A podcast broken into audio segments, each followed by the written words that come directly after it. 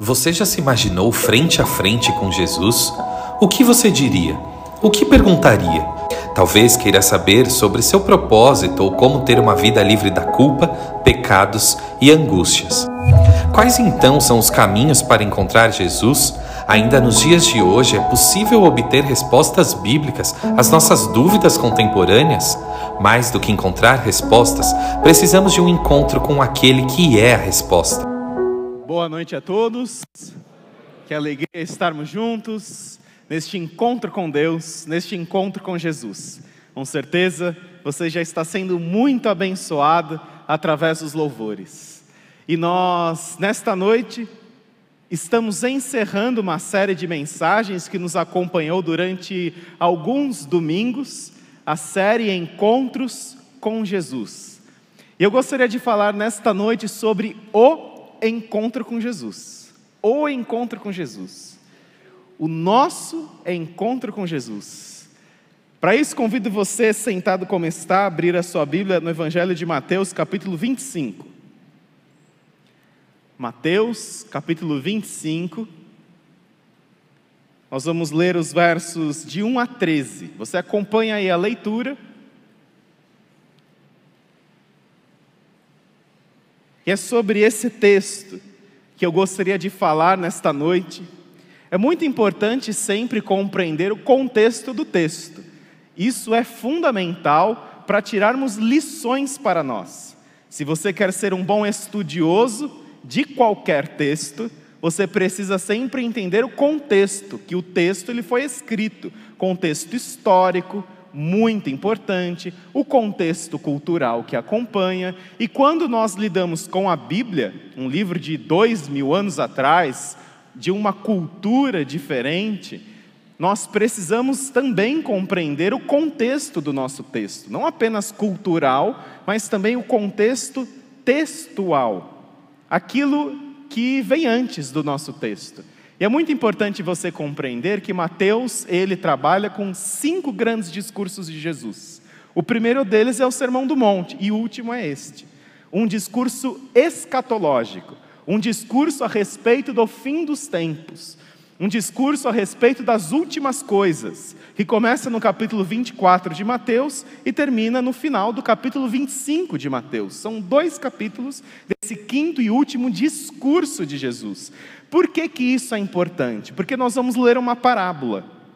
E uma parábola que tem sido bastante mal interpretada por teólogos, por pastores, por pregadores, e é fundamental entendermos o nosso contexto para uma boa aplicação para você e para mim daquilo que Jesus nos ensina. Mateus 25, a partir do verso 1, acompanha a leitura. O reino dos céus será, pois, semelhante a dez virgens que pegaram suas candeias e saíram para encontrar-se com o noivo. Cinco delas eram insensatas e cinco eram prudentes. Cinco eram insensatas e cinco prudentes. As insensatas pegaram suas candeias, mas não levaram óleo. As prudentes, porém, levaram óleo em vasilhas junto com as suas candeias. O noivo demorou a chegar e todas ficaram com sono e adormeceram. À meia-noite ouviu-se um grito: O noivo se aproximam, saiam para encontrá-lo. Então todas as virgens acordaram e prepararam suas candeias. As insensatas disseram às prudentes: Deem-nos um pouco do seu óleo, pois as nossas candeias estão se apagando. Elas responderam: Não pois pode ser que não haja o suficiente para nós e para vocês. Vão comprar óleo para vocês. E saindo elas para comprar óleo, chegou o noivo. As virgens que estavam preparadas entraram com ele para o banquete nupcial e a porta foi fechada. Mais tarde vieram também as outras e disseram: Senhor, Senhor, abra a porta para nós. Mas ele respondeu: A verdade é que não as conheço. Portanto, vigiem porque vocês não sabem o dia nem a hora. É muito interessante compreendermos aqui, nessa parábola contada por Jesus, algumas questões a respeito desta parábola. Algumas questões do contexto cultural. Nós já falamos um pouquinho do contexto textual. que ele está inserido no quinto e último discurso de Jesus, um, um discurso escatológico, a respeito do fim dos tempos. Então é isso que você precisa ter em mente ao ouvir o ensino desta parábola. E agora um pouco sobre a cultura daqueles dias, porque aqui nós ouvimos de dez virgens, dez virgens que elas iam se preparar para o encontro com o noivo. Cinco delas eram insensatas e cinco prudentes. As insensatas pegaram suas candeias e não levaram óleo. As prudentes pegaram a sua candeia e levaram óleo. Ambas levaram as suas candeias, né, que estavam acesas, as lamparinas. Elas estavam acesas e levaram lá para ficar esperando o noivo. As dez virgens estavam esperando o noivo. O noivo não ia se casar com as dez virgens. Muita calma nessa hora, né? Ele não ia se casar com as dez. O que são essas dez virgens? As dez virgens eram as damas de honra, que iam preparar a noiva para que o noivo se casasse com a noiva. Ele não ia se casar com as dez, gente. Não ia se casar com as dez. Ele ia se casar com a noiva. E as damas iriam preparar a noiva para que o noivo se casasse com ela. Só que o noivo, ele deu uma de noiva. Ele demorou. O noivo demorou. Ele deve ter ficado no dia do noivo, fazendo seu cabelo, pegou trânsito na Radial Leste, pegou trânsito na Celso Garcia, ele demorou. Ficou lá no seu day spa de noivo e ele demorou para chegar. E aí as damas de honra, as dez virgens, elas dormiram, elas pegaram no sono. E cinco eram prudentes, cinco eram insensatas. Quando o noivo apontou na reta, chegou finalmente o noivo. Aí houve-se um grito: o noivo se aproximam, saiam para encontrá-lo. E o pessoal, as mulheres acordaram só que aquelas que não levaram óleo reserva para sua candeia, para sua lamparina, não tinham como acender novamente. Então elas pediram emprestado óleo para as outras amigas, para cinco, e elas disseram: não, não, não, não, a gente não pode emprestar isso para vocês, porque a gente vai ficar sem e vocês vão ficar sem também. É o que diz lá os versos de 7 a 12. Acompanha aí a leitura. Então todas as virgens acordaram e prepararam suas candeias. As insensatas disseram às prudentes: Dei-nos um pouco do seu óleo, pois as nossas candeias estão se apagando. Elas responderam: Não, pois pode ser que não haja o suficiente para nós e para vocês. Vão comprar óleo para vocês. À meia-noite, gente. Quem vai achar óleo? Né? E saindo elas para comprar o óleo, chegou o noivo as virgens que estavam preparadas encontraram com ele para o banquete nupcial e a porta foi fechada. Mais tarde vieram também as outras e disseram: Senhor, Senhor, abra a porta para nós. Mas ele respondeu: A verdade é que não as conheço. E aí vem a conclusão: vigiem, porque vocês não sabem o dia nem a hora. E o que, que a gente pode aprender aqui com esta parábola? A respeito do encontro com Jesus porque nós teremos o encontro com Jesus. Seja no dia que partirmos deste mundo, eu não sei se dessa para o melhor, para uma melhor, eu espero que no seu caso seja dessa para uma melhor, mas o dia que nós partirmos deste mundo, ou então a respeito do fim dos tempos, que Jesus disse que nós não sabemos o dia nem a hora, nós não sabemos o dia e a hora nem da nossa partida, Dizem que todos nós tem, cada um tem uma senha, que ninguém sabe qual hora que a sua senha será chamada. Todo mundo tem uma senha, mas ninguém sabe a hora da sua partida, a hora da sua morte. Mas também nós não sabemos o dia da volta de Jesus. Porque esse encontro com Jesus vai ser um encontro com Jesus num outro tempo, num outro espaço, depois que nós partirmos. E nós teremos esse encontro com Jesus. E o que nós aprendemos com esta parábola é que você precisa estar preparado para este encontro com Jesus. Você precisa estar preparado para este encontro com Jesus. E como você vai estar preparado? Preparado para quê? para justamente se encontrar com Jesus. É interessante o contexto, porque Jesus no capítulo anterior, ele fala sobre alguns sinais, alguns sinais que precedem a sua vinda, alguns sinais que são como dores de parto. Olha que interessante os versos de 6 a 8 do capítulo 24 do Evangelho de Mateus. Vocês ouvirão falar de guerras e rumores de guerras, mas não tenham medo. É necessário que tais coisas aconteçam, mas ainda não é o fim. Nação se levantará contra nação e reino contra reino, haverá fomes e terremotos em vários lugares, tudo isso será o início das dores. Como dores de parto, as dores não começam intensas, elas vão aumentando gradativamente. E assim como estes sinais, as guerras, os terremotos e a fome, são sinais que precedem a volta de Cristo. E são sinais como as dores de parto que vão aumentando cada vez mais, cada vez mais, cada vez mais, até que chega o momento do parto. E é muito interessante quando nós olhamos para esses três sinais. Porque esses três sinais, eles são muito simbólicos, são verdadeiros e são ao mesmo tempo também simbólicos. Porque as guerras, elas falam do ódio que existe no nosso coração, das nossas paixões egoístas, que movem líderes, que movem governantes a lutarem contra outras nações em função de suas ambições egoístas na maior parte das vezes, na maior causa das guerras. São paixões, são ambições egoístas, por causa do nosso ódio. A fome, sinais que comprovam a nossa indiferença em relação à dor do outro. Enquanto as guerras apontam para o nosso ódio em relação ao outro, a um outro irmão, a outro ser humano, a fome ela aponta para a nossa indiferença em relação à condição de miséria. Eu não sei se você sabe, mas a cada dia, o equivalente a nove World Trade Centers morrem de fome no mundo. A cada dia. 30% da população do nosso país vive abaixo da linha da pobreza, que, que isso significa o quê? Que, convive, que vivem com menos de 90 reais por mês. 30% da população do Brasil. Nove World Trade Centers morrem no mundo por causa de fome.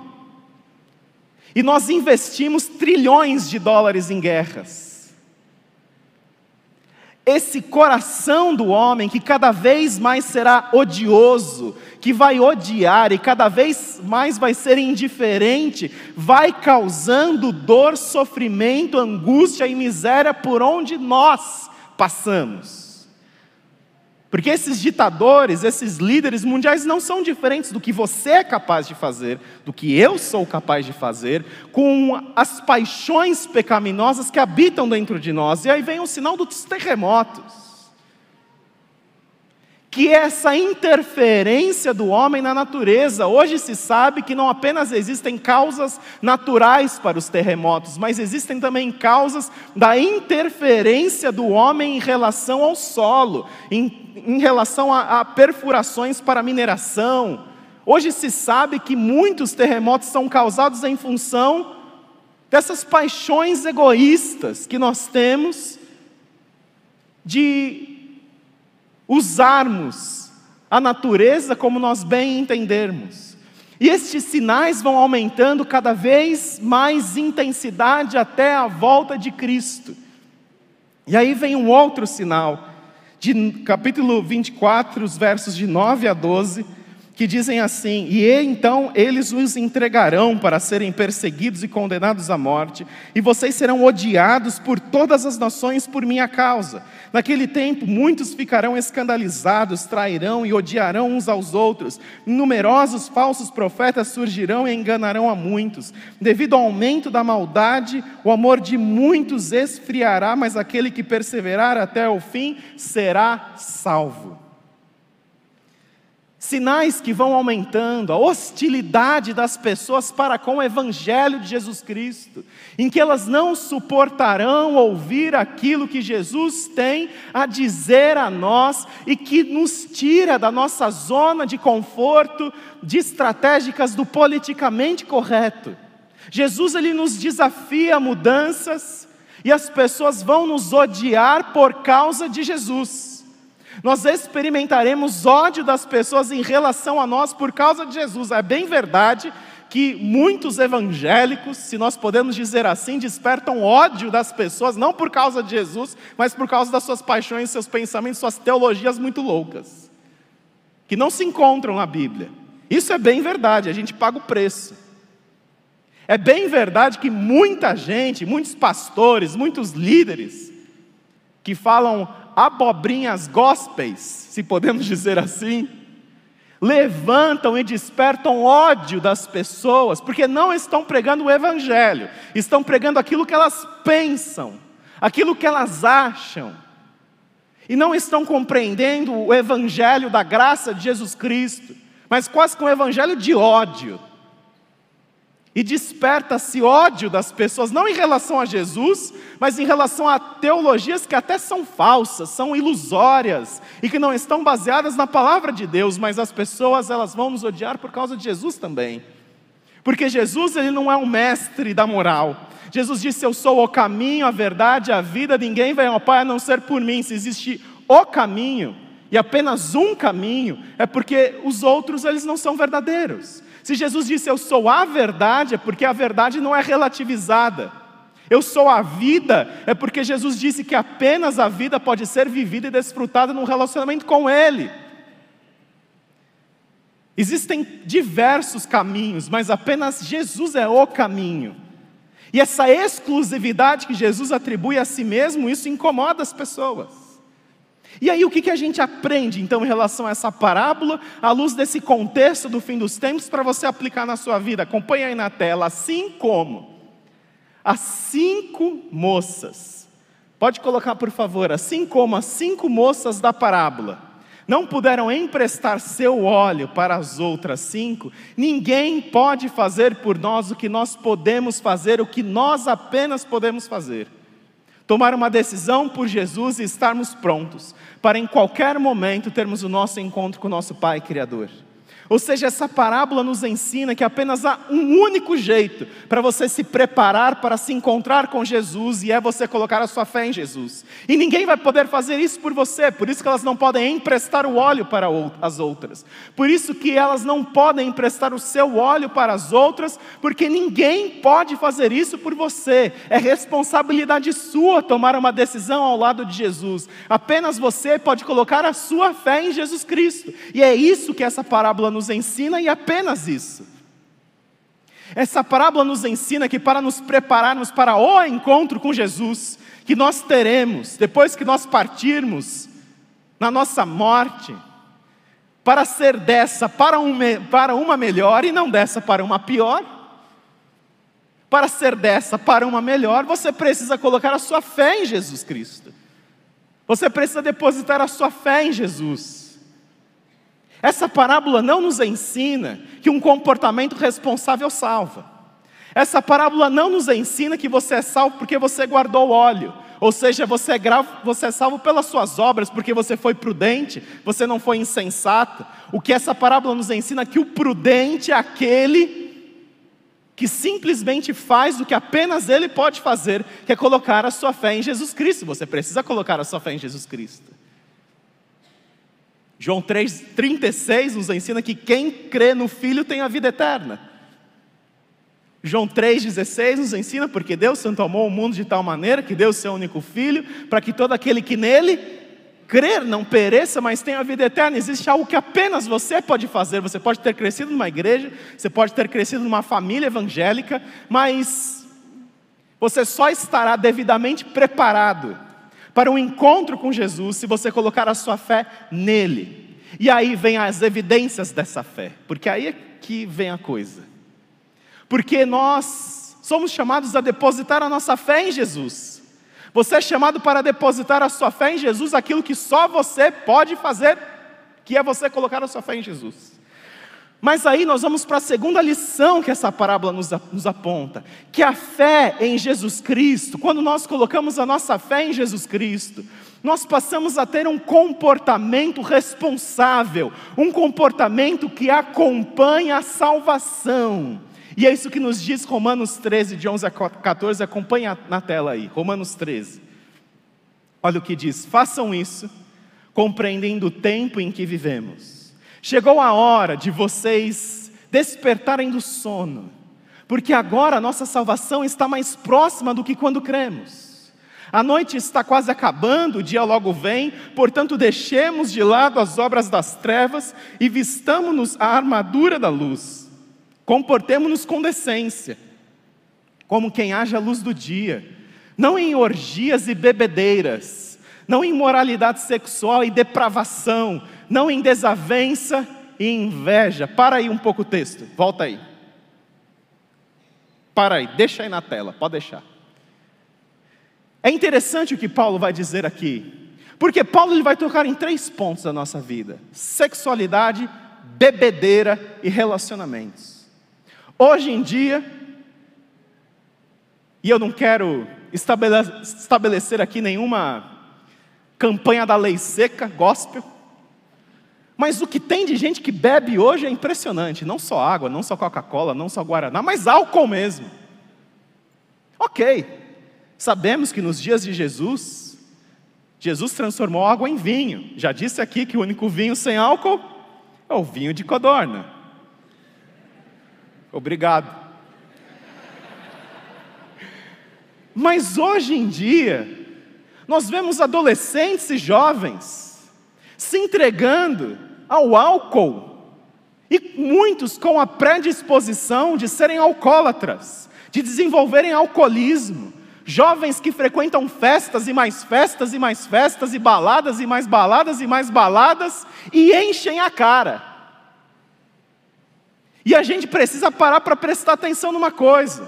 Será que o seu comportamento com o álcool, com a bebida, com as festas, com as baladas, será que é um comportamento que evidencia a sua salvação? Será que é um comportamento que está sinalizando que você teve um encontro com Jesus Cristo? a forma como você lida com a bebida, a forma como você lida com outras questões também envolvendo a nossa saúde, mas o que Paulo está falando aqui de bebedeira mesmo. E Paulo também fala de moralidade sexual. Paulo também cita orgias. Paulo também cita um tipo de comportamento. Gente, Paulo está escrevendo, sabe para quem? Para crente. Para crente. Ou para aqueles que se dizem crente para crente que tem esses comportamentos, vícios em pornografia, o que nós infelizmente mais atendemos são homens, mulheres também, mas homens viciados em pornografia. E a sua mente está contaminada com um tipo de sexualidade que não corresponde à realidade. E um tipo de sexualidade que vai cada vez mais intoxicando a sua alma coisificando a mulher. E esse tipo de relacionamento que a pessoa vai ter, cada vez mais, a nossa liberdade ela é grande. Diferente de décadas atrás, que seja para o consumo de uma bebida alcoólica, ou seja para a busca pela pornografia, era um trabalho extremamente difícil para se fazer isso. Hoje em dia você tem acesso a essas coisas extremamente fáceis. O acesso é fácil, o acesso é rápido, é instantâneo.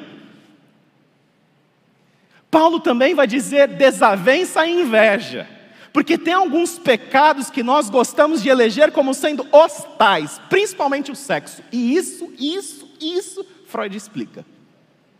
Eu acho que Freud poderia explicar muitas atas de assembleias de igreja que fizeram exclusão por, sexo, por questões de moralidade sexual.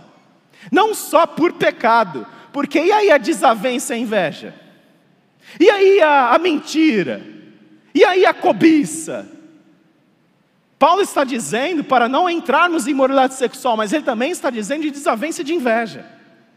E parece que a gente elege alguns pecados assim como os tais. Mas Paulo também fala de pecados que eles são quase que invisíveis no nosso coração, como a inveja, que se traduzem em desavença, que se traduzem num comportamento de indiferença, de ódio, de egoísmo, como lá os sinais que Jesus falou da sua volta.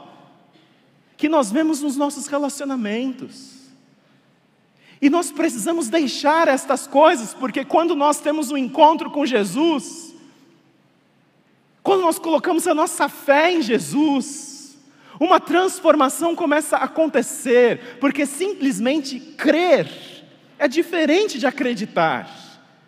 Você pode acreditar em muita coisa, mas a crer, crer, esse verbo crer, ele demanda uma relação de transformação, uma relação de você depositar a sua confiança.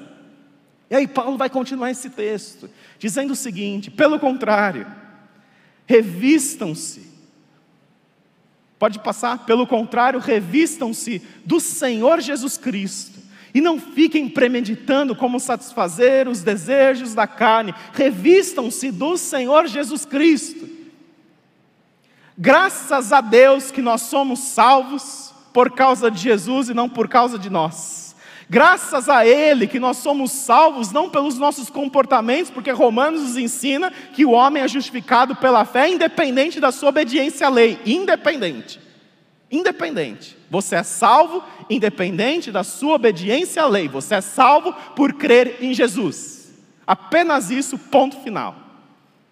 Mas quando nós cremos em Jesus, nós buscamos agradá-lo. E o que acontece nos dias de hoje é que, infelizmente, as permissividades culturais, socioculturais dos nossos dias, as nossas facilidades, estão nos atrapalhando. Que nós não estamos sabendo lidar com essa liberdade toda. Nós não estamos sabendo lidar com essas facilidades todas. Nós usamos a rede social muitas vezes para brigar um com o outro. Nós usamos as redes sociais para falar mal, dar indireta. E assim nós vamos, assim vai caminhando a humanidade. E nós precisamos nos revestir de Jesus Cristo. Porque quando nós cremos em Jesus como nosso Senhor e Salvador, o que nós mais queremos é viver uma vida que o agrade. E talvez para você viver essa vida que agrade o Senhor, você precisa romper com algumas amizades, você precisa romper com alguns lugares, você precisa romper com alguns hábitos, você precisa deixar algumas coisas de lado, e você precisa se revestir de Jesus Cristo daquele sim que foi para uma festa, a festa de casamento, como nós falamos aqui nessa mesma série, encontros com Jesus. Jesus foi para uma festa, tinha acabado o vinho, Jesus transformou água em vinho, um vinho melhor ainda que aquele que tinha servido. Mas nós precisamos nos revestir de Jesus Cristo, nós precisamos ser sal da terra e luz do mundo, porque muito sal está perdendo o seu gosto, e o gosto do sal não está no que faz e no que deixa de fazer, numa lista de pode e não pode. O gosto do sal está justamente na essência de quem ele é, justamente do seu encontro com Jesus Cristo, em que você vai estar misturado com as pessoas, na sua faculdade, no seu trabalho, na sua família, na sua vizinhança, mas você vai salgar, você vai despertar a sede dessas pessoas por Jesus Cristo. Nós somos sal da terra e luz do mundo. E muitas vezes as nossas luzes estão se apagando, porque nós estamos parecendo demais com o mundo. Nós estamos assumindo os valores e princípios deste mundo e esquecendo que nós somos chamados para uma transformação. Que nós fomos chamados para simplesmente sermos agentes de mudança. E como tem sido a sua vida com Jesus? Primeiro, você está preparado para um encontro com Jesus? Você está preparado para este encontro com Jesus? Nós não sabemos se nós viveremos, nós não sabemos se nós somos a última das gerações que, irão presen que irá presenciar a volta de Cristo. Nós não sabemos, pode ser que sim, pode ser que não. Nós não sabemos. Mas independente disso, o nosso mundo vai acabar, o mundo acaba para a gente, quando a gente morre, a gente vai se encontrar com Deus. O nosso mundo vai acabar, a gente se encontra com Deus. E aí, você está pronto para isso? Você já colocou a sua fé em Jesus Cristo? Você crê em Jesus Cristo porque lá não vai adiantar bater na porta e querer entrar. Você precisa estar preparado e você se prepara de uma única, única forma, colocando a sua fé em Jesus, tomando uma decisão por Jesus.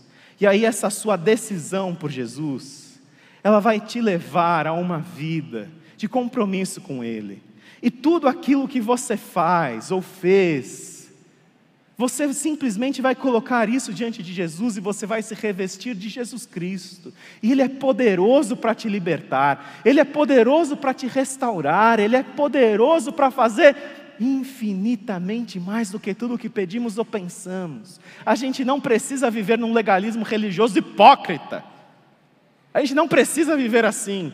A gente pode ser crentes e cristãos, e jovens e adultos, nós podemos ser cristão, cristãos, cristãos alegres, nós podemos ser crentes em Jesus Cristo alegres, felizes e que vivem a vida com um sorriso no rosto.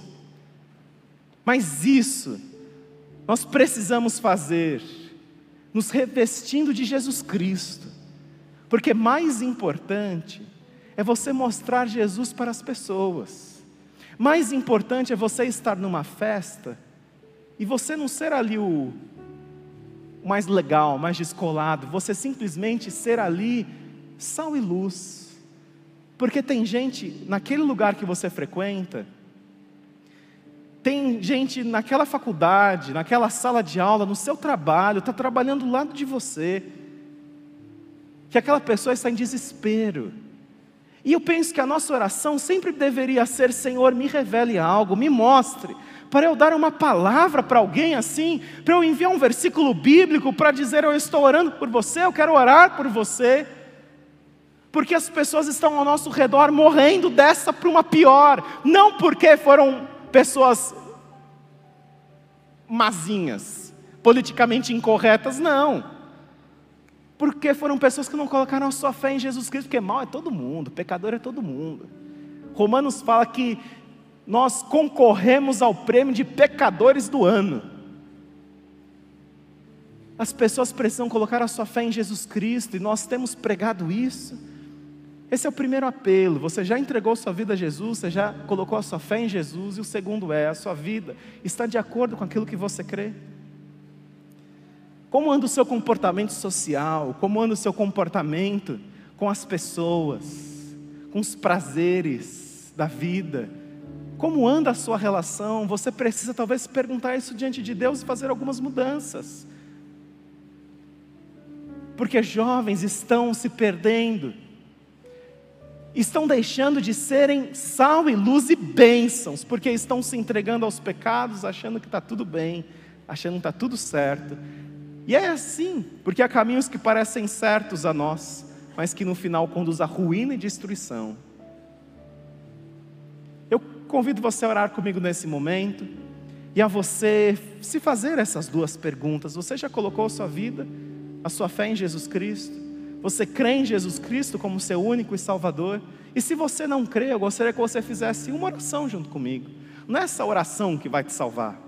Eu quero te ajudar a você simplesmente usar este momento para você depositar a sua fé em Jesus. Você dizendo: Senhor Jesus, eu entrego ao Senhor a minha vida eu recebo como meu Senhor e Salvador, reconhecendo o Senhor como meu Deus, aquele que perdoa os meus pecados. Você orou dessa forma, entregando sua vida a Jesus Cristo? Se você fez isso, vou pedir apenas um gesto para você que você levante bem alto sua mão e que você abaixe sua mão. Deus abençoe vocês. Deus abençoe vocês. Deus abençoe vocês. Deus abençoe. Você está conosco na internet também, você pode expressar de alguma forma essa sua decisão, levantar as suas mãos para os céus, dizendo: Senhor, eu entrego ao Senhor a minha vida. Deus abençoe. Agora, se você está aqui nessa noite, você precisa ter alguns ajustes de comportamento, alguns ajustes de prioridades de vida, e simplesmente você está dizendo: Senhor Jesus, eu quero realmente ser igual a Jesus. A gente vai, cantar essa música: Quero ser igual a Jesus caminhar seguro na luz, você quer ser igual a Jesus, talvez o seu jeito de falar, de você pensar, de você postar, de você conversar com as pessoas, você quer ser igual a Jesus, você quer ter um comportamento que seja condizente à sua fé em Jesus Cristo. E se você quer isso, se coloque de pé em nome de Jesus, se essa é a sua oração. Você quer dizer assim: Eu quero ser igual a Jesus, eu quero efetuar mudanças na minha vida, eu quero que o Senhor me ajude, eu quero que o Senhor me ajude nessa caminhada, eu quero me libertar desses vícios, eu quero ter um relacionamento correto com o prazer que o Senhor criou. Eu quero, ó Deus, que isso não me atrapalhe, mas eu quero justamente que isso te glorifique. E se você essa é a sua oração, se coloque de pé em nome de Jesus. Deus abençoe vocês. Se há mais alguém, pode se colocar em pé. Deus abençoe vocês. Se você está conosco também de forma online, você pode expressar de alguma forma essa sua oração, essa decisão do seu coração. Se há mais alguém, se coloque de pé. E que a graça do Senhor Jesus Cristo, o amor de Deus Pai e a preciosa presença do Santo Espírito de Deus esteja com todos nós ao longo da nossa semana e que nós possamos viver revestidos de Jesus Cristo. Deus abençoe sua vida.